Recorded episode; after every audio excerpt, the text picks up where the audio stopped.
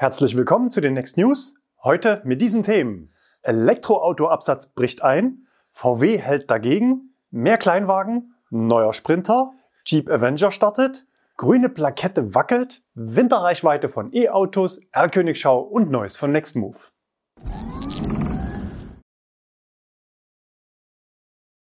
Elektroautoabsatz bricht ein, der Absatz von E-Autos ist eingebrochen. So kommentiert der Spiegel die aktuellen Zahlen des Kraftfahrtbundesamtes. Auch die Tagesschau berichtete und nannte die sinkenden Förderprämien als Grund für den Absatzeinbruch. In den sozialen Medien stimmen zahlreiche Beobachter in den Abgesang auf die Elektromobilität ein. Warum die Behauptung, der Absatz von E-Autos sei eingebrochen, schlichtweg falsch ist, klären wir heute im Faktencheck. Was ist passiert? Insgesamt stagniert der Markt für Neuwagen. Im Januar gab es einen Rückgang von 3% im Vergleich zum Vorjahr. In Summe knapp 180.000 Autos. Und davon war nur jeder zehnte Neuwagen im Januar ein E-Auto, nämlich genau 18.136. Das sind 13% weniger als im Januar 2022. Damals waren 11% der Neuzulassungen elektrisch, in diesem Jahr sind es 10%. Der Januar und Februar sind aber seit einigen Jahren immer die schwächsten Monate des Jahres, während November und Dezember die stärksten sind. Zum Vergleich, im Dezember 21 betrug der Anteil an den Neuzulassungen 21 Prozent. Nach jeder guten Silvesterparty herrscht aber erstmal Katerstimmung. Damals waren die CO2-Flottenziele für das Jahr der Haupttreiber für den starken Jahresendspurt und im letzten Jahr war es die Absenkung des Umweltbonus, die Hersteller und Kunden alles daran setzen ließ, dass die Zulassung noch im alten Jahr passiert. So wurde schließlich auch im Dezember ein Allzeithoch mit 104.000 E-Autos und einem Anteil von 33 Prozent im Markt erreicht. Im Januar sind es nun 82 Prozent weniger und das sieht natürlich augenscheinlich erstmal dramatisch aus. Überschriften wie Absatz von Elektroautos bricht ein sind aber unzutreffend, weil die Neuzulassungen ja nicht den Absatz, das heißt weder Verkaufszahlen noch Auftragseingang aufzeigen. Unzutreffende Behauptungen werden in Social Media übrigens gerne als Fake News bezeichnet. Wir hatten mit einem starken Einbruch der Neuzulassungen auf dem Papier gerechnet, denn alles, was elektrisch war und sich im Transit befand, wurde noch im Dezember zugelassen. Und es wurden sicher auch Fahrzeuge zugelassen, die noch gar nicht in Deutschland waren. Laut Zuschauerpost in unserem Insider-Postfach gibt es Kunden, die sogar jetzt noch auf ihr bereits im Dezember zugelassenes Auto warten. Schreib gerne mal in die Kommentare, wenn du ebenfalls ein Auto im Dezember zugelassen hast, das dir erst im neuen Jahr übergeben wurde. Verkaufszahlen und Zulassungen muss man vor allem auch deswegen getrennt betrachten, da E-Autos ja nicht bei den Händlern stehen und auf Kunden warten. Aktuell sind immer noch die meisten Modelle nur mit längeren Lieferzeiten verfügbar und wie sich der Absatz entwickelt, wird sich aus unserer Sicht erst in einigen Monaten zeigen. Einige Hersteller wie zum Beispiel Opel oder Skoda können bei aktuellen Bestellungen sogar nur auf das Jahr 2024 verweisen. Anders bei Tesla. Hier sind laut Online-Konfigurator die meisten Varianten in wenigen Wochen lieferbar und es gibt jede Menge sofort verfügbare Neuwagen bei Model 3 und Y. Im Januar wurden so auch 4241 Tesla neu zugelassen. Auch hier natürlich deutlich weniger als im Dezember, aber es ist ein neuer Rekordwert für einen Januar. Im Vergleich zum Januar 2022 waren das 900 Prozent mehr Auslieferungen. Bei Tesla zeichnet sich nach den bisher immer sehr sprunghaften Monatszahlen immer mehr eine Verstetigung der Monatszahlen ab, weil das Model Y ja nun lokal gefertigt wird. Das zeigt sich auch deutlich in den Einzelzulassungen im Januar. Das Model Y brecht mit 3700 Neuzulassungen voran. Jedes fünfte neue E-Auto war ein Model Y. Und damit mehr Autos als die Plätze 2, 3 und 4 zusammen. VW ID4 und 5 kommen auf 8% Marktanteil und auf Platz 3 schon die erste Überraschung. Der neue Audi Q8 e-tron startet mit über 1000 Autos in den Markt, darunter sicher auch viele Vorführwagen. Die alte Modellbezeichnung e-tron wurde übrigens aus der Statistik entfernt. Es ist also gut möglich, dass sich in der Q8 e-tron-Zahl auch noch Reste des Auslaufmodells verbergen. Möglich wäre aber auch eine Listung der alten e-trons als sonstige Audi mit E-Antrieb. Die wohl größte Überraschung ist die Marke Mercedes, denn hier wird offenbar konstant geliefert. Im Vorjahr hatte es am Jahresende kein einziges Modell in die Top 20 geschafft. Jetzt, wo die anderen schwächeln, schafft es Mercedes gleich mit vier Modellen in die Charts Konkret EQA, EQB, EQS und EQE. Überraschend stark der Mazda MX-30 mit 499 Autos. Auch dafür gibt's eine Erklärung. In der Dezember-Rallye waren es nämlich nur 91. denn es gab einen Auslieferungsstopp. Das Bittere daran ist, dass es ein Problem in der Typengenehmigung gab, das heißt die Fahrzeuge durften nicht mal zugelassen werden. Das genaue Gegenteil sehen wir bei Opel. Hier hatte man frühzeitig reagiert und den Kunden zum Jahresende eine Zulassung noch nicht gelieferter Fahrzeuge angeboten und sogar die Leasingrate ausgesetzt. Wir hatten berichtet. Das entsprechende Dokument für den Deal mit den Kunden wurde vom Hersteller vorformuliert und den Händlern bereitgestellt. Im November und Dezember wurden den Kunden die Fahrzeugpapiere bereits direkt nach der Produktion des Autos übergeben. Zur anstehenden Auslieferung des Fahrzeuges hieß es aber damals, Fehlende Transportkapazitäten werden aus unserer Sicht zu einer Anlieferung im Januar bzw. unter Umständen auch erst im Februar 2023 führen. Das führte im Dezember beim Corsa E zu sagenhaften 4112 Zulassungen. Im Januar blieb dann nur noch das übrig, wo irgendwas nicht nach Plan gelaufen ist. Das waren beim Corsa noch 76 Autos. Beim Mokka E ging es runter von 3303 auf 125. So viel zum Thema Absatz bricht ein. Statt von einem Absatzeinbruch müsste man also eher von vorgezogenen Neuzulassungen sprechen, um die maximale Förderung mitzunehmen. Außerdem wurde sicher von einigen Herstellern der deutsche Markt in der Belieferung und Zuweisung von Neuwagen priorisiert. Auch das sind nichts anderes als vorgezogene Neuzulassungen von Fahrzeugen, die jetzt im ersten Quartal fehlen, weil Kunden in anderen Ländern damit beliefert werden. Vor vier Wochen hatten wir außerdem die Frage aufgeworfen, was man als Hersteller tun muss, um namentlich in der KBA-Statistik aufzutauchen und nicht mehr unter sonstige abgehandelt zu werden. Diverse chinesische Hersteller haben diese Frage für sich erfolgreich beantwortet und werden nun erfasst. In den Kommentaren unter unseren Videos wird der Markteintritt der Chinesen kontrovers diskutiert. Anhand der Statistiken lässt sich nun der Markterfolg neuer Anbieter verfolgen und bewerten. Neu dabei ist BYD mit 48 zugelassenen Atto 3 und zwei weiteren namenlose BYD-Zulassungen in der KPA-Statistik.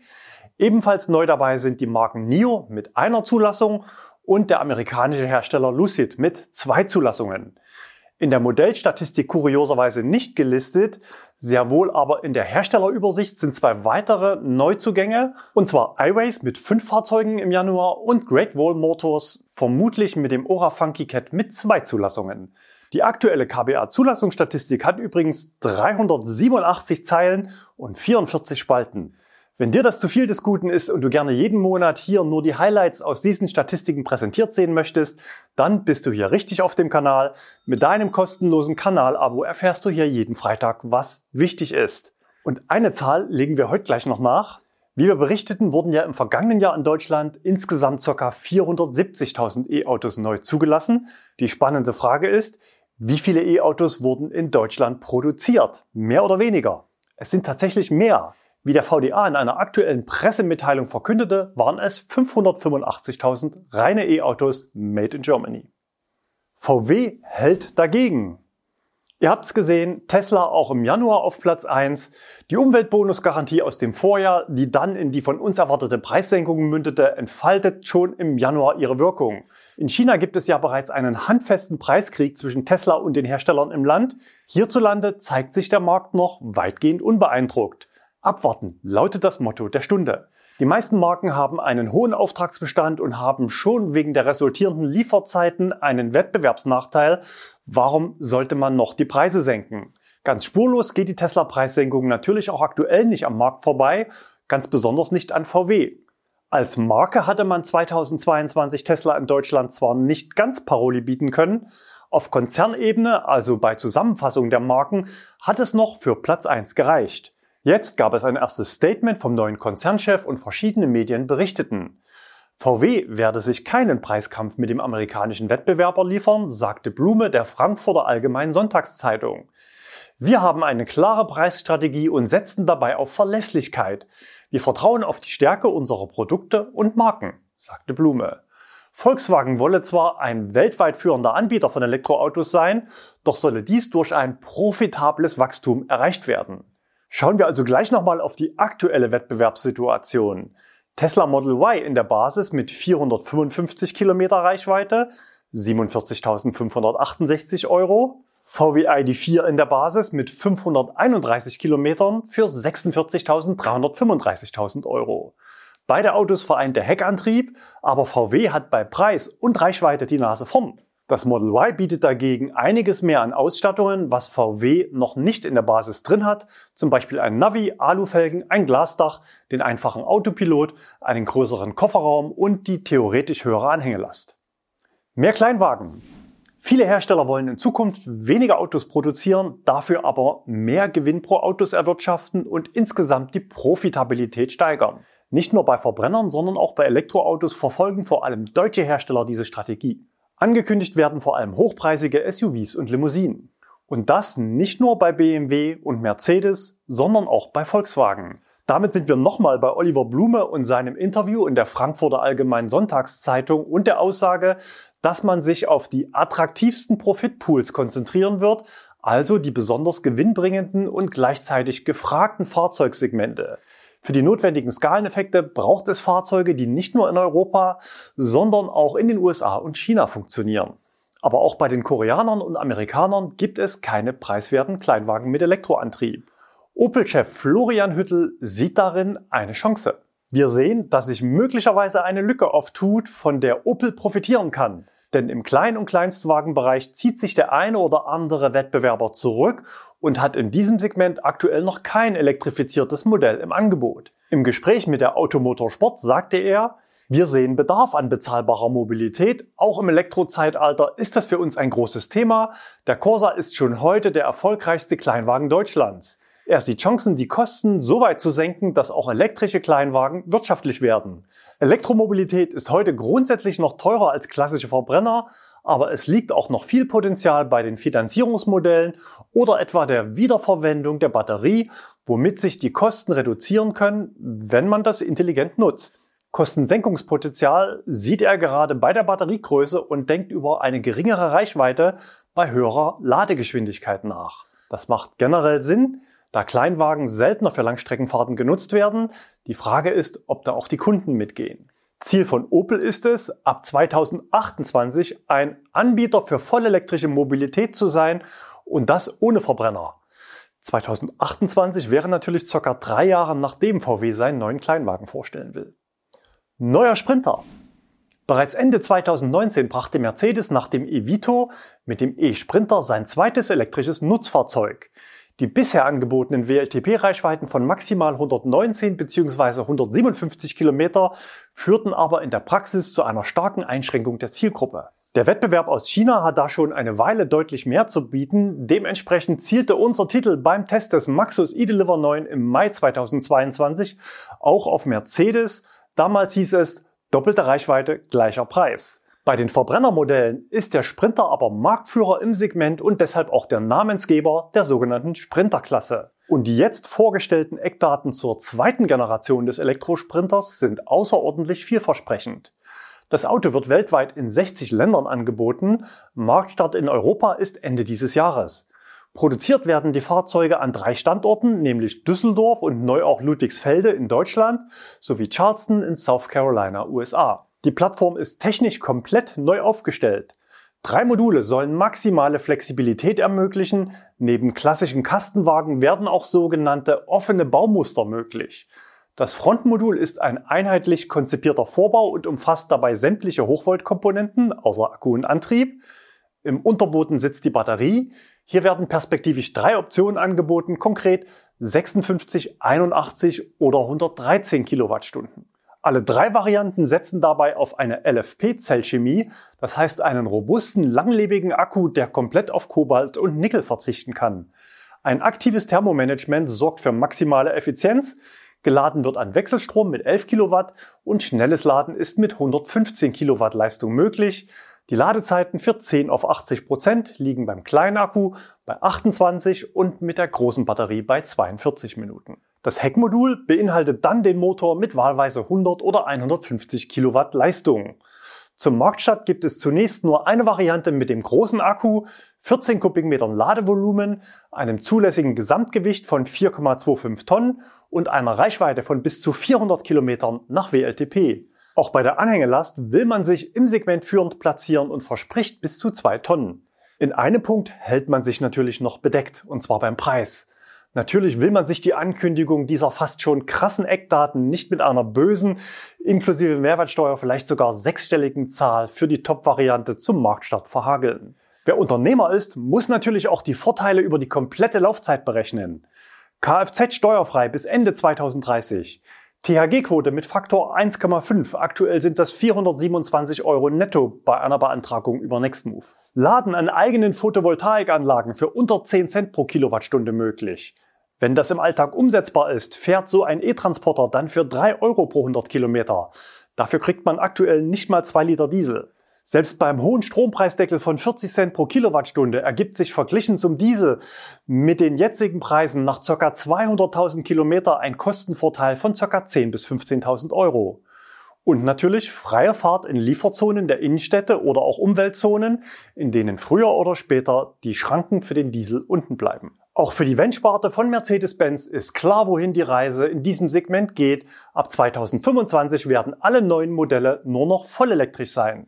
Wenn du in deinem Unternehmen jetzt auch den Umstieg einleiten willst, dann hol dir gerne einen oder mehrere von über 100 Nutzfahrzeugen bei Nextmove. Bei uns gibt es drei Modelle von Maxus, teilweise auch mit Kofferaufbau, den Ford e-Transit, aber auch einige Sprinter der aktuellen Generation mit den größeren der beiden Batterieoptionen. Serienproduktion des Jeep Avenger gestartet. Wer diese Überschrift hört, hat vermutlich zunächst andere Assoziationen als die folgenden. Das Auto ist elektrisch. Die Marke Jeep gehört zum niederländischen Stellantis-Konzern, wobei der Avenger das erste Modell der Marke im neuen Konzern ist. Das Auto ist Car of the Year 2023 und hat sich bei der internationalen Jury aus 22 europäischen Ländern gegen sechs andere Modelle durchgesetzt. Und das Auto wird im polnischen Tichy gebaut. Letzte Woche ging es los und im März sollen die Autos zum Kunden kommen. Das Fahrzeug basiert auf der Konzernplattform ECMP, der Frontantrieb bietet 115 Kilowatt Leistung und beschleunigt das Auto in 9 Sekunden auf 100 Kilometer pro Stunde. Der Akku mit 50,8 nutzbaren Kilowattstunden sorgt für eine Reichweite von 392 Kilometern. Der Start des neuen Modells mit der zuerst verkauften First Edition zum Listenpreis von 39.990 Euro läuft aber alles andere als reibungslos. Uns erreichten mehrere lange Zuschauermails. Es geht um eine zumindest widersprüchliche Beschreibung im Leistungsumfang der First Edition. Bei der dort enthaltenen beheizbaren Windschutzscheibe handelt es sich lediglich um eine Beheizung der Auflage der Wischerblätter. Aus einer Zwei-Zonen-Klimaautomatik wurde jetzt eine mit nur einer Zone. Der größte Aufreger ist jedoch, dass die vermeintlich voll ausgestattete First Edition ohne bordeigene Navigation ausgeliefert werden soll. Bei Fahrzeugen, die heute bestellt werden, kann eine Navigation in den höheren Ausstattungslinien als Option dazu gebucht werden. In der Leistungsbeschreibung der First Edition lesen sich Begriffe wie 10,25 Zoll volldigitale TFT-Instrumentenanzeige und ein Uconnect-Display mit Uconnect Services. In der Pressemeldung vom Oktober, die bis heute online ist, heißt es, der Jeep Avenger kommt Anfang nächsten Jahres in die Showrooms, aber die Kunden können schon jetzt die exklusive First Edition vorbuchen, eine auffällige, voll ausgestattete Version des Avenger. Weiter heißt es ohne Verweis auf optionale Ausstattungsmerkmale, die Smartphone-ähnliche Grafik ist in das Uconnect 10 eingebettet. Dazu gibt es eingebettete Navigation von TomTom mit verbesserter natürlicher Spracherkennung sowie Over-the-Air-Updates. Da bisher alle Modelle der Marke mit einem Navi ausgestattet waren, hatten natürlich auch das Händlernetz die Kunden entsprechend beraten. Als später dann das Problem nach und nach an die Oberfläche kam, antwortet der Hersteller auf konkrete Nachfrage wie folgt. Allerdings bestand in der Anfangsphase nicht im gesamten Händlernetz Klarheit darüber, ob die Navi-Funktion nun dabei ist oder ob nicht. Beflügelt wurde die Meinung, das Navi sei an Bord zusätzlich von unserer Kommunikation, die First Edition habe Vollausstattung, ohne das Navi explizit einzubeziehen. Dies mag etliche Medien dazu veranlasst haben, in ihren Veröffentlichungen der First Edition die Navigationsfunktion zuzuordnen. Auch hatte der einzige Avenger, der uns für die erste statische Vorstellung zur Verfügung stand, eine integrierte Navigationsfunktion. Es handelte sich bei dem Auto aber nicht um eine First Edition, sondern eine Summit mit Navigationssystem als Zusatzausstattung. Auf Deutsch zusammengefasst also war es eine Vollausstattung ohne Navi und eine fahrlässige Verkettung unglücklicher Umstände zu Lasten der Kunden, verbunden mit einer aus unserer Sicht Falschmeldung, die bis zum heutigen Tage unkorrigiert online steht. Und was fehlt sonst noch zum Glück der Kunden? Eine Aufnahme des Modells auf der heiligen Liste beim Bundesamt für Wirtschaft und Ausfuhrkontrolle, kurz BAFA-Liste. Dort war er Stand Donnerstag nämlich noch nicht drauf und damit ist das Auto aktuell nicht förderfähig. Grundsätzlich ist sowas aber kein Einzelfall, dass die Listung erst nach dem Verkaufsstart erfolgt. Grüne Plakette wackelt. Alle Kraftfahrzeuge und damit auch alle Elektroautos, die in Deutschland in eine Umweltzone einfahren möchten, brauchen eine grüne Plakette. Die Vorschrift zur Umweltplakette ist eine Regelung auf Bundesebene. Vielen Fahrern von E-Autos ist das ein Dorn im Auge und es gibt nicht wenige, die aus Prinzip darauf verzichten, sich eine, wie ich sie gerne nenne, Dieselplakette ins Auto zu kleben. Und dann gibt es noch diejenigen, die aus Unwissenheit falsch handeln, weil sie im Prozess von Kauf und Zulassung niemand auf die Notwendigkeit hingewiesen hat. Aber beides kann teuer werden. Wer ohne erwischt wird, begeht eine Ordnungswidrigkeit, die mit 100 Euro geahndet werden kann. Seit Jahren geistert das Thema regelmäßig durch die Medien. Ein begründeter Widerspruch ist aus unserer Sicht zwecklos. Man kann lediglich um Kulanz bitten. In manchen Fällen haben die Ämter dann auch eingelenkt. Auch die bayerische Staatsregierung hat jetzt die Unsinnigkeit der derzeitigen Regelung erkannt und setzt sich für deren Abschaffung ein. Bayerns Innenminister Joachim Herrmann es ist doch völlig widersinnig und ein bürokratischer Starrsinn der Bundesregierung, Fahrer von Autos mit E-Kennzeichen weiter mit der Umweltplakettenpflicht zu gängeln. Denn alle Fahrzeuge mit deutschem E-Kennzeichen, also Elektroautos und Plug-in-Hybride, erfüllen die Voraussetzungen für die grüne Umweltplakette. Bereits im vergangenen Jahr hatte Bayern eine Initiative zur Änderung der Rechtslage gestartet, ohne Erfolg. Jetzt brecht Bayern vor, Daher haben wir die bayerische Polizei und die betreffenden Kommunen gebeten, Verstöße wegen fehlender Umweltplakette bei Fahrzeugen mit E-Kennzeichen künftig nicht mehr zu ahnden, sagt Joachim Herrmann. Aus unserer Sicht ein guter Schritt mit Signalwirkung. Aber um die grüne Plakette kommen Autofahrer wohl trotzdem nicht herum. Denn wenn ein Münchner mit seinem E-Auto in die Stuttgarter Umweltzone fährt, kann es teuer werden. Jetzt ist das Bundesumweltministerium am Zug, eine bundesweite Befreiung von der Plakettenpflicht für Autos mit E-Kennzeichen umzusetzen. Mal sehen, wie lange es dauert. Aber auch das E-Kennzeichen selbst ist natürlich genauso wichtig. Das E am Ende ist nämlich nur ein Recht und keine Pflicht. Ich sehe immer wieder E-Autos ohne E am Kennzeichen. Das hat zur Folge, dass eine Nutzung von öffentlichen Ladestationen mit dem Zusatzschild, ich nenne es Auto mit Stecker, nicht geparkt oder geladen werden dürfen. Auch wenn das Modell und ein aktiver Ladevorgang klar zeigen, dass dieses Auto elektrisch betrieben ist, ohne E gibt's auch hier ein teures Ticket. Herr Königschau. Björn sendet Bilder aus Bayern. Dieser Testwagen eines BMW iX2 hat in Blech an der A9 bei Fastnet geladen. Nicht ganz so gut unterwegs war dieser VW ID7 Testwagen zu Monatsbeginn in Gifhorn. Nichts geht mehr außer der Warnblinkanlage und das im Feierabendverkehr. Vielen Dank für die Bilder an Tobi. Und wir haben noch was Winterliches. Andi sendet Bilder aus St. Moritz. Diese Woche waren es dort nachts immerhin minus 20 Grad. Das Fahrzeug ist wahrscheinlich der neue Hyundai Kona. Und wir bleiben noch winterlich. Winterreichweite von E-Autos. In den vergangenen drei Monaten sind in Deutschland 180.000 E-Autos neu auf die Straße gekommen. Und für viele Kunden ist es das erste E-Auto und derzeit ist Winter und einige Erstnutzer sind von der Reichweite der Fahrzeuge enttäuscht. Fakt ist, E-Autos verbrauchen im Winter wegen der Kälte mehr Energie, aber nicht nur die Heizung ist schuld daran. Wer die einzelnen Faktoren versteht, der kann den Verbrauch senken und die maximale Reichweite aus der Batterie rausholen. Vor allem bei der ersten Fahrt in den Winterurlaub kann dieses Wissen viel Zeit sparen. Und angesichts hoher Strompreise kann man nebenbei auch noch Geld sparen. In diesem Video geben wir euch 33 Wintertipps für geringeren Verbrauch, mehr Reichweite, mehr Ladegeschwindigkeit, Sicherheit und Komfort mit dem E-Auto und keine Angst, niemand muss frieren. Dieses Video macht dich zum Elektro-Winterprofi für den eigenen Alltag oder um Stammtischweisheiten an dir abprallen zu lassen. Denn wenn man die Stärken des Autos kennt, kann man sie voll ausspielen und perfekt durch den Winter kommen. Neues von Nextmove. Als erstes noch eine wichtige Deadline. Am kommenden Mittwoch schließt unser Portal zur Beantragung der THG-Quote für das Jahr 2022. Halter von in Deutschland zugelassenen Pkw mit einer 2022er Erstzulassung oder natürlich früher können sich bis dahin noch insgesamt 635 Euro sichern, 350 für 2022 und 285 Euro für das laufende Jahr. Für Privatkunden ist diese Einnahme übrigens steuerfrei. Außerdem suchen wir noch neue Mitstreiter fürs Nextmove Team. Aktuell sind bei uns Stellen in München, Stuttgart und Arnstadt neu ausgeschrieben.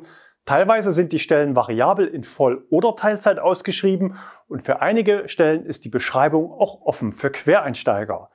Wenn du Lust auf Veränderung hast, dann schau gerne auf unserer Homepage vorbei. Den Link zu den Stellen findest du auch hier unter dem Video in der Infobox. Und wenn du heute noch nicht genug von mir hast, dann zieh dir direkt noch unsere 33 E-Auto Wintertipps rein und werde zum Winterprofi. Bei mir geht's am Wochenende auch in kältere Regionen. Ich glaube, ich schaue mir das Video am besten auch gleich nochmal an. Wir sehen uns dann wieder nächste Woche. Bis dahin, bleibt gesund und fahrt elektrisch.